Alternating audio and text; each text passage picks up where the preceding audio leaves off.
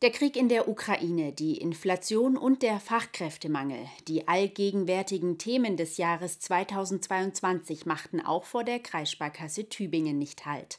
Doch trotz aller Krisen und Widrigkeiten blickt man nicht unzufrieden auf das Jahr zurück.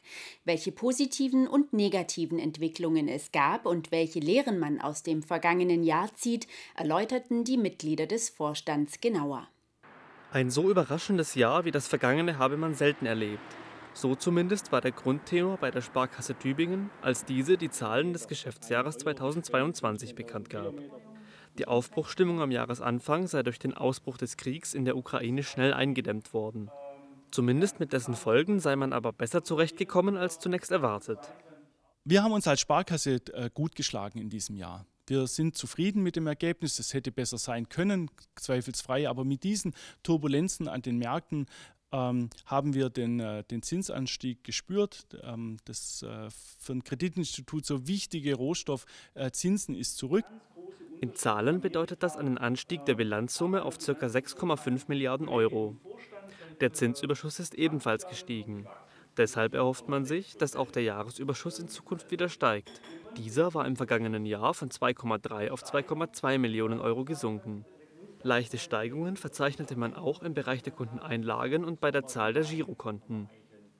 Diese waren vor einigen Jahren durch die damaligen Preiserhöhungen noch rückläufig gewesen.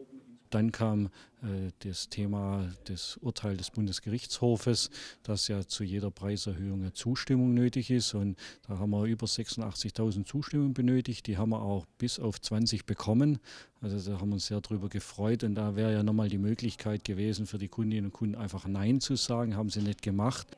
Bezogen auf die Kunden ist aber vor allem der Blick auf das Kreditgeschäft interessant.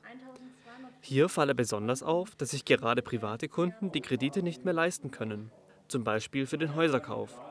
Was wir erleben, ist, äh, dass durch den Zinsanstieg die Belastungen aus Darlehen natürlich deutlich höher sind. Und das hat vor allem im zweiten Halbjahr und dann gegen Jahresende hin die Nachfrage nach Baufinanzierung deutlich äh, gedämpft.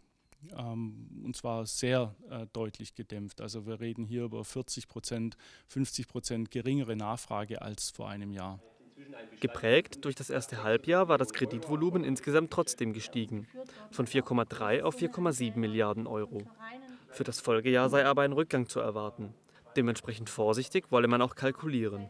Anders sieht es im gewerblichen Bereich aus. Dort ist zu investieren. Es sind unverändert Antworten zu geben auf diese Energiepreisschocks, ähm, auf Modernisierung, auf Umstellung, auf nachhaltige Produktionsweise, auf energiesparende Produktionsweise.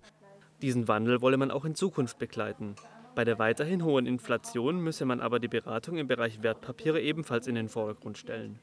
Auch der Fachkräftemangel habe sich im letzten Jahr bemerkbar gemacht. Demnach seien bei der Kreissparkasse derzeit noch Stellen frei, obwohl man im vergangenen Jahr zehn neue Mitarbeiter hinzugewonnen habe. Für die Zukunft vertraut man hier aber auf die eigene Ausbildung, mit der die Beteiligten nach wie vor zufrieden sind. In diesem Bereich sieht man sich daher gut gerüstet.